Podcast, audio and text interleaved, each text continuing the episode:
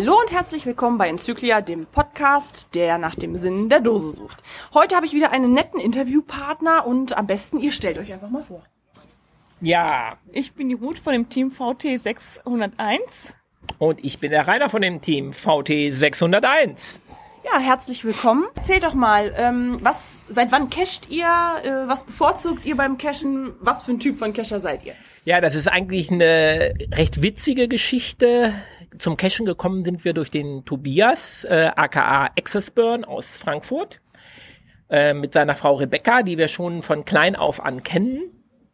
Und er suchte, ich glaube, es war 2011, ein zweites GPS-Gerät und ich hatte aus einer alten beruflichen Tätigkeit noch ein GPS 38 bot's ihm an für kleines Geld. Er wollte es nicht haben, weil es kann nur acht Satelliten, hat keine Schnittstelle, kann keine Karte, hat sowieso keine Speicherplätze. Und er meinte dann so lapidar, probiert ihr das doch mal mit dem Cachen. Ja, und da haben wir drauf gesagt, wir haben gar kein Zeitfenster mehr offen, weil wir so schon so engagiert sind, gerade auch im Radsport und so. Und dadurch ähm, haben wir es erstmal beiseite geschoben. Und dann kam Weihnachten, schlechtes Wetter. Und haben gedacht, okay, wir können ja mal gucken, ob hier in der Nähe überhaupt was ist. Ja, und dann ploppten da schon die ersten Dosen auf. Und dann haben wir es ausprobiert. Ja, das ist ja, und seit wann, wann war das? Das war 2011 Weihnachten. Also tatsächlich war die erste Dose ähm, 138 Meter, glaube ich, von der Haustüre entfernt unter einer Eisenbahnschiene. Wir haben so 20 Minuten gesucht, weil wir eigentlich überhaupt nicht wussten, was wir da machten. Ne? Man musste mit dem Gerät, das, das GPS 38, äh, man musste also die Koordinaten händisch eingeben, auch nicht über eine Zehner-Tastatur, sondern man musste sich wirklich auch immer für die Buchstaben einmal durch das ganze Alphabet joysticken.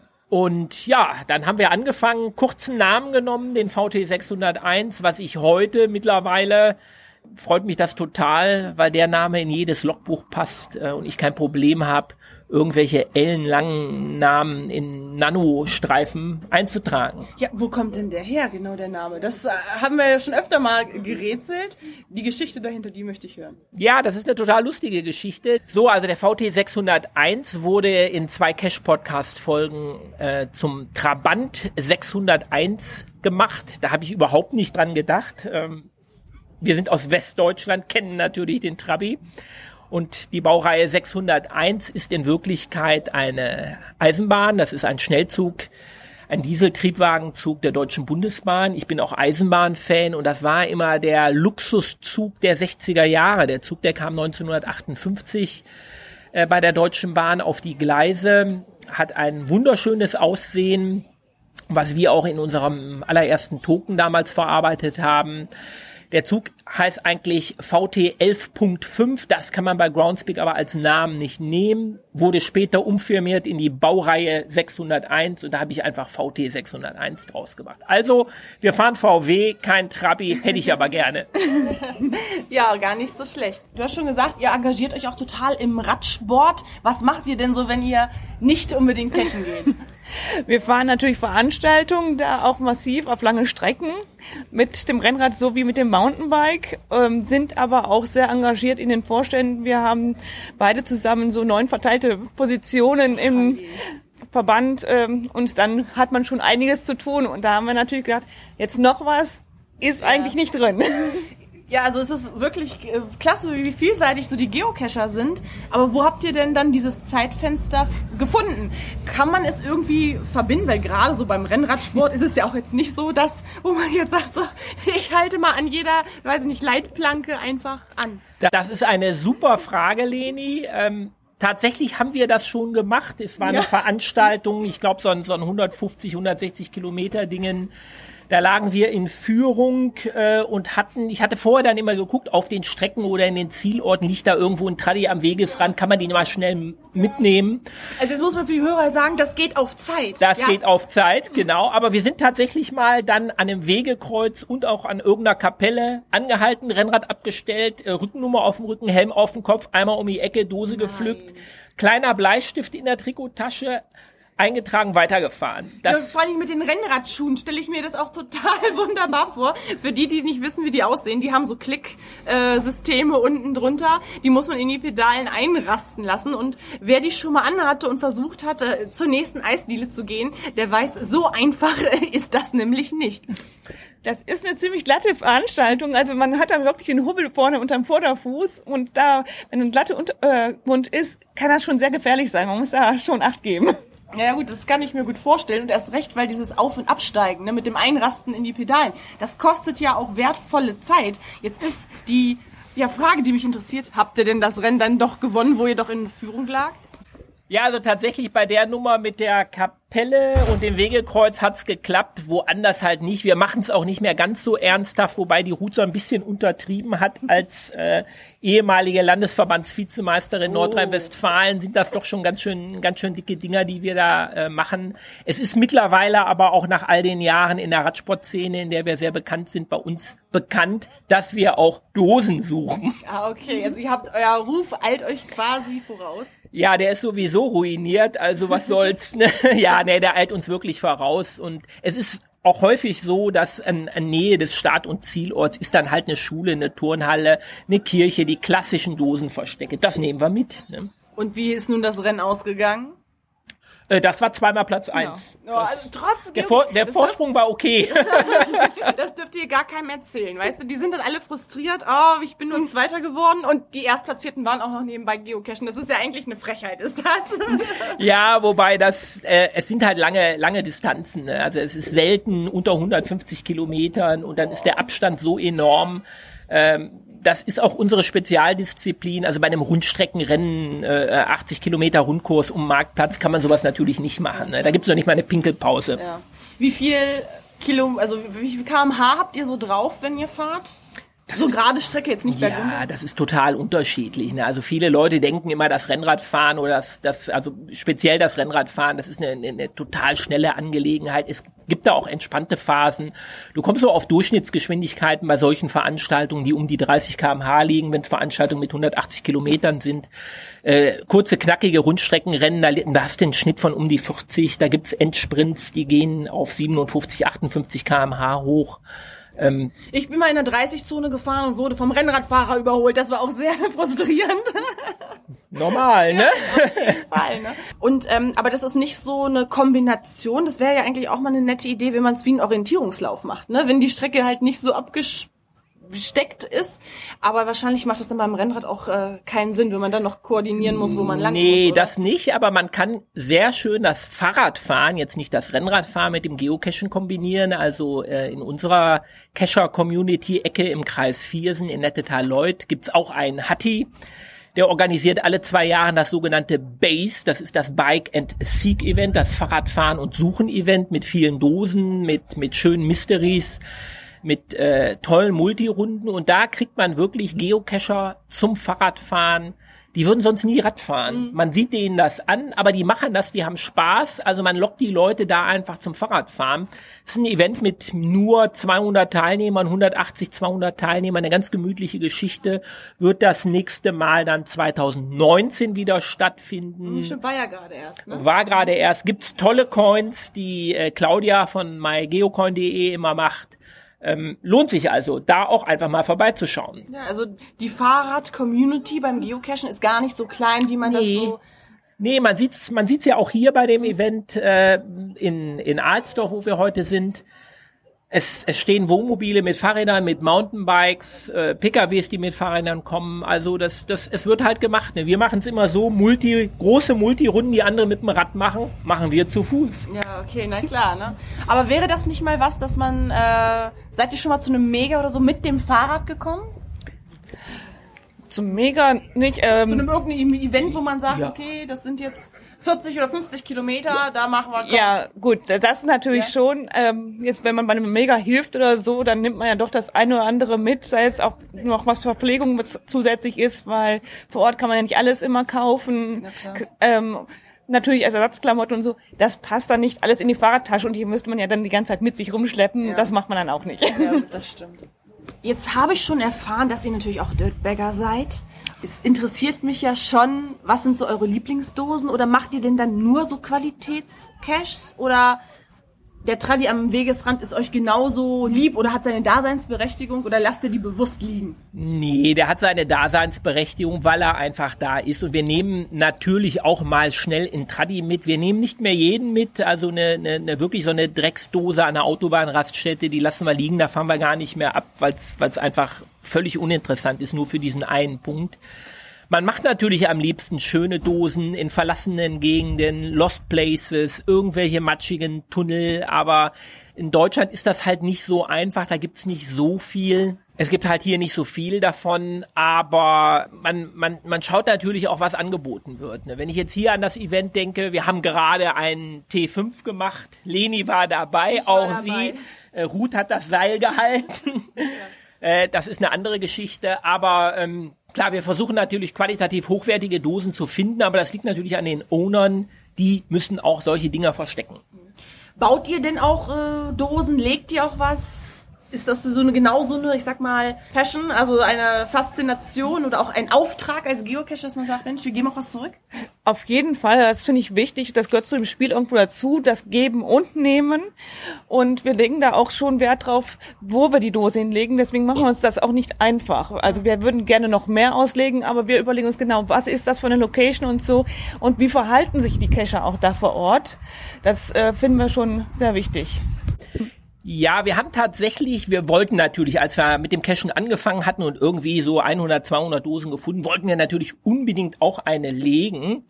Haben das dann aber bewusst immer weiter hinausgezögert, weil wir immer wieder gesehen haben, wie man es nicht machen sollte, wie man selbst einen einfachen Traddy so legen kann, dass die Leute Spaß haben, dass die hoffentlich das Listing lesen, dabei auch noch was lernen. Also das, das ist irgendwie so der, der, der Wunsch, den wir haben, dass die äh, Community, wenn die eine unserer Dosen findet, nicht nur Spaß an der Dose hat, äh, nicht nur Spaß am Punkt hat, sondern nach Möglichkeit auch mal das Listing liest und dabei was lernt.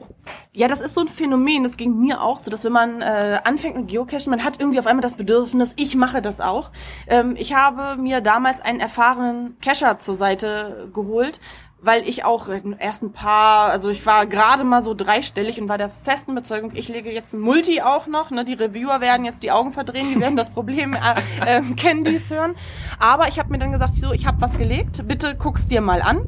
Und der ist durchgegangen, hat gesagt, Mensch, du hast dir Gedanken gemacht, du hast nette Sachen gebastelt, aber die und die Station, das kannst du nicht machen. Da war ein alter morscher Baum, da hatte ich was äh, reingedrückt, hat gesagt, Mensch, die Dose ist viel zu klein, die pulen dir den ganzen Baum auseinander, diese Station ähm, geht nicht. Dann habe ich gesagt, okay, wie soll ich sie verändern? Er sagt, nicht verändern, streich sie. Dann äh, hast du halt nicht 200 Meter, sondern 400 Meter zur nächsten Station. Das ist nicht schlimm. Und das sind so diese kleinen Erfahrungswerte, wo ich auch nochmal an die ganze Community aufrufen möchte. Man sollte sich vielleicht nicht über diese Anfänger beschweren, sondern dann eher mal wirklich sich die Mühe machen und mal einfach einen an die Hand nehmen vielleicht. Ne? So wie es mit mir halt auch gemacht wurde. Und dadurch habe ich auch einen Cash gelegt, der Favoritenpunkte gekriegt hat und ähm, ich mich auch sehr darüber gefreut habe. Was aber halt wahrscheinlich mit der Station, die gestrichen wurde, ist, die Geocache, ich sag mal, diese ganzen Cache wahrscheinlich eher abgewertet hätte, weil man dann natürlich sich das merkt, wo man vielleicht dran gescheitert ist. Gerade bei einem Multi, wenn man ihn nicht zu Ende machen kann, dann können die ersten Stationen so schön gewesen sein, wie sie wollen, aber es bleibt nicht im Hinterkopf. Ne? Ja, das ist, also ich glaube, das ist der, der Fehler von vielen Anfängern, die sich keine Hilfe holen oder keine Hilfe annehmen wollen, die einfach sagen, ich habe jetzt schon 25 Dosen gefunden, ich kann jetzt auch mal einen auslegen, ist gerade in unserer Ecke so, wir hatten, wir haben auch einen Neucacher, ähm, keine 100 Dosen ausge äh, keine 100 Dosen gefunden, mittlerweile fast 25 ausgelegt, dabei auch Dachlatten in einen Baum geschraubt. Der Cache wurde also nach kurzer Zeit archiviert, weil das geht einfach nicht, das macht die ganze Community kaputt. Äh, das sollte nach Möglichkeit nicht passieren und deswegen haben wir, glaube ich, gewartet bis zur Dose 480, die wir gefunden hatten, bis dann der erste Traddy von uns kam, mit einer kleinen Geschichte drumherum, den ich dann schweren Herzens im letzten Jahr archiviert habe, weil die Location sich so nach und nach in eine Müllhalde von Gartenabfällen verwandelt hat und ich gesagt habe, das kann ich den Leuten nicht antun.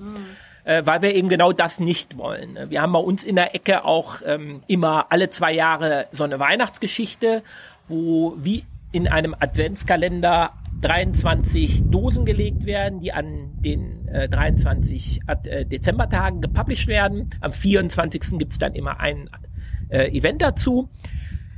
Also 23 Dosen, alle quali qualitativ hochwertig, Lichteffekte, Musik, äh, Favoritenpunkte, Sammler. Das sind so Dinger, das macht Spaß und die kann man mal zwei Jahre laufen lassen und dann macht man einfach die, die Location wieder frei und gibt anderen eine Chance, da wieder was Schönes hinzulegen. Ja, das ist richtig.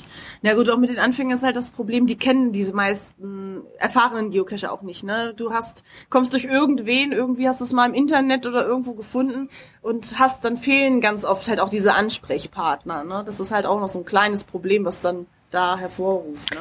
Klar, es wäre natürlich schön, wenn Sie alle Lenis Podcast hören würden, ja. aber äh, auch das ist natürlich nicht bekannt. Ähm, es ist auch so, dass die Anfänger selten zu, zu lokalen Events kommen. Ich weiß jetzt auch nicht, ob die das in ihren Benachrichtigungen noch nicht aktiviert haben oder oder oder. Ja, aber ich, wie ging es an euch als Anfänger? Also ich habe mich auch nicht auf Events hm. getraut, weil ich gedacht habe, da sitzen nur die Pros und die lachen mich noch aus und dann kenne ich da keinen. Also ich war schon, also die Hemmschwelle war bei mir auf jeden Fall da und ich wurde dann wirklich an die Hand genommen und sage, ich gehe heute hin, du kommst heute mal mit.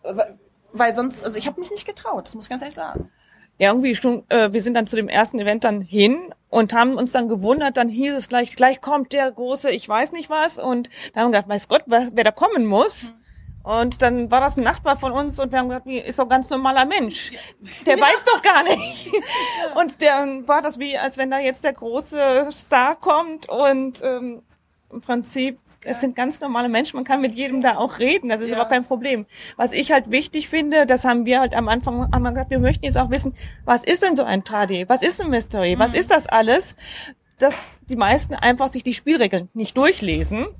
Wenn ich Mensch ärgere dich spielen möchte, muss ich mir auch die Spielregeln ansehen, ja. damit ich mit jemand anders spielen kann. Ja, Und das, da hapert es schon am Anfang gleich. Ja, das ist das ist immer so das Problem äh, von den ganzen, äh, ich sag mal, bei allen Hobbys, die du ja so hast. Ne?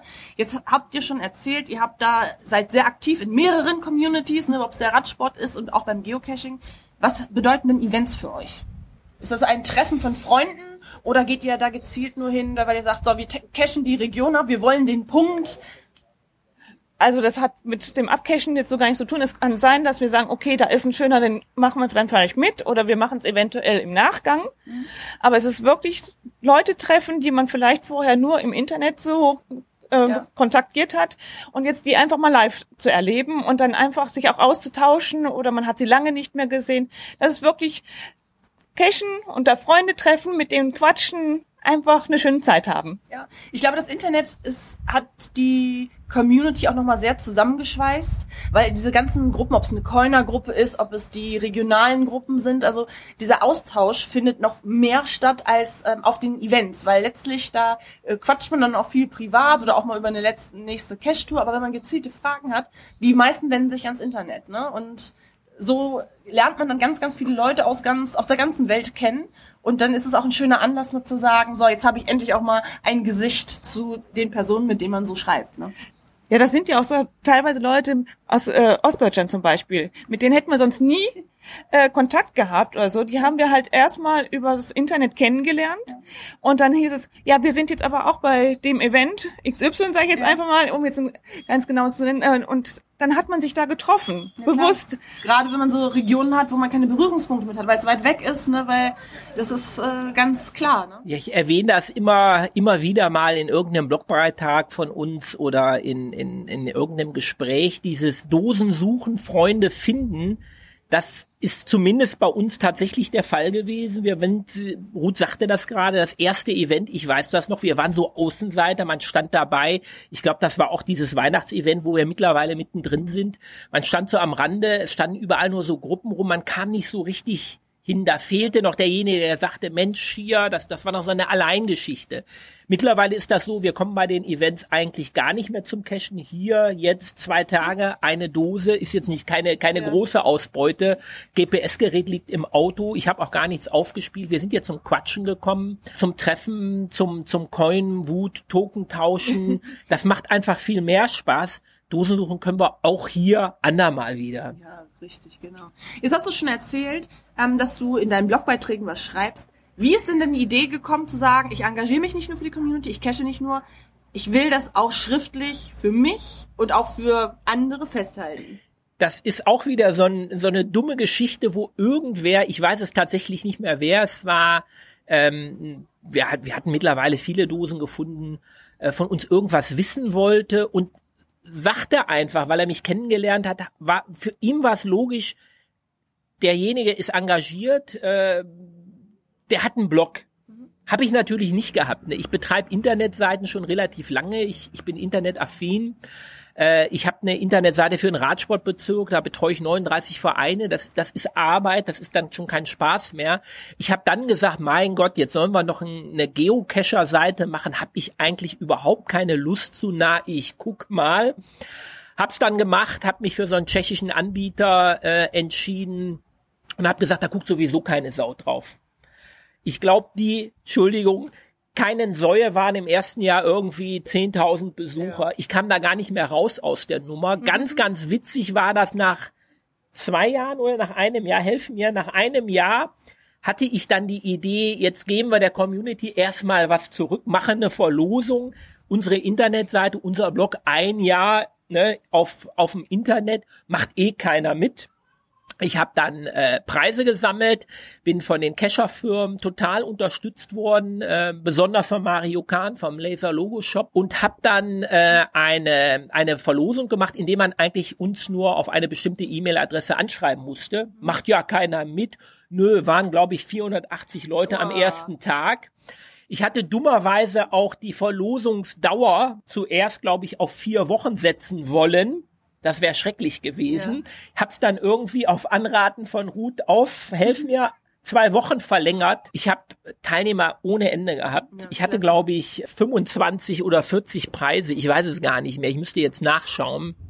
Und habe dann nach einer gewissen Zeit, das war die Türe hier auf dem Eventgelände, hab dann nach einer gewissen Zeit die ersten Anfragen gekommen. Hast du schon ausgelost? Hab ich schon gewonnen? Wenn ich gewonnen habe, was habe ich gewonnen? Ja ähm, es hat sehr viel Zeit gekostet. Wir haben äh, eine richtige Verlosung gemacht, jeden Namen aufgeschrieben, in die Lostrommel getan, rausgezogen. Und die Leute haben sich einfach total gefreut. Und dann habe ich gesagt, Mensch, das Ding wird tatsächlich gelesen. Es sind Leute da, macht Spaß, machen wir weiter. Ja, das sagst doch zumal als Abschluss den Hörern erstmal A, wo sie deine Seite finden, falls sie noch jemand nicht kennt und auch, was für einen Charakter das hat. Also so wie du es jetzt erzählt hast, ist es eher ein informativer anstelle eines Tagesbuches, was du so erlebst, machst du jetzt nicht, sondern du äh, berichtest über Fakten ähm, aus der Geocaching. -Szene. Ja, es sind also Fakten aus der Geocaching-Szene. Es sind aber auch Berichte. Ich schreibe gerne mal ein Event-Nachbericht, ähm, bebilder den. Es ist wirklich, du, du betreibst selber ne, du weißt, wie das ist. Wir, wir haben auch als Zuhörer hier genügend Blogger, genügend Schreiber, die wissen alle, dass das wirkliche Arbeit ist, dass das nicht mal eben so mhm. nebenbei gemacht wird. Ähm, also es sind Berichte, es sind Fotos, es sind Fakten aus der Szene. Die Seite liegt immer noch bei dem tschechischen Anbieter, hat daher einen, einen etwas gewöhnungsbedürftigen Namen. Ähm, ich habe aber mittlerweile zwei Internetadressen, äh, die weiterleiten. Also normalerweise ist das der Blog GC Team vt601.webnote.com. Das ist der Anbieter, kann sich kaum einer merken. Oder man nimmt einfach meinen Namen rainer-schneider.de, wobei der Rainer mit EI geschrieben wird. Okay. Ich werde das natürlich auch im Blog nochmal äh, verlinken, dass die Leute, die jetzt nicht mitgeschrieben haben, einfach nochmal draufklicken können. Sage euch herzlichen Dank fürs Interview und bei mir ist es so, ihr dürft abschließend nochmal ein paar Worte an die Community richten. Wen grüßen, wenn ihr möchtet? Das ist jetzt gut. Also es war einfach toll, mal hier mit der Leni sprechen zu können. Ja, fand ich Hatten wir vorher auch noch keine Gelegenheit so direkt dazu. Es hat uns einfach Spaß gemacht und äh, viel Spaß beim Zuhören. Ja. ja, tatsächlich haben wir Leni, nachdem wir uns schon länger schreiben, das erste Mal persönlich hier auf dem Event gesehen und auch drücken dürfen. Ja. Klar, wir sagen der Community herzlichen Dank, dass wir bei euch dabei sein dürfen, jetzt schon seit sechs Jahren. Äh, wir werden dabei bleiben, wir werden weiter Dosen legen, wir werden weiter Dosen suchen, wir werden darüber schreiben, wir werden darüber berichten. Und wer uns auf Events sieht und trifft, weiß, wir sind unkompliziert, sprecht uns einfach an. Danke und Grüße an alle. Dann sagen wir einfach mal Tschüss. Tschüss. Bis zum nächsten Mal.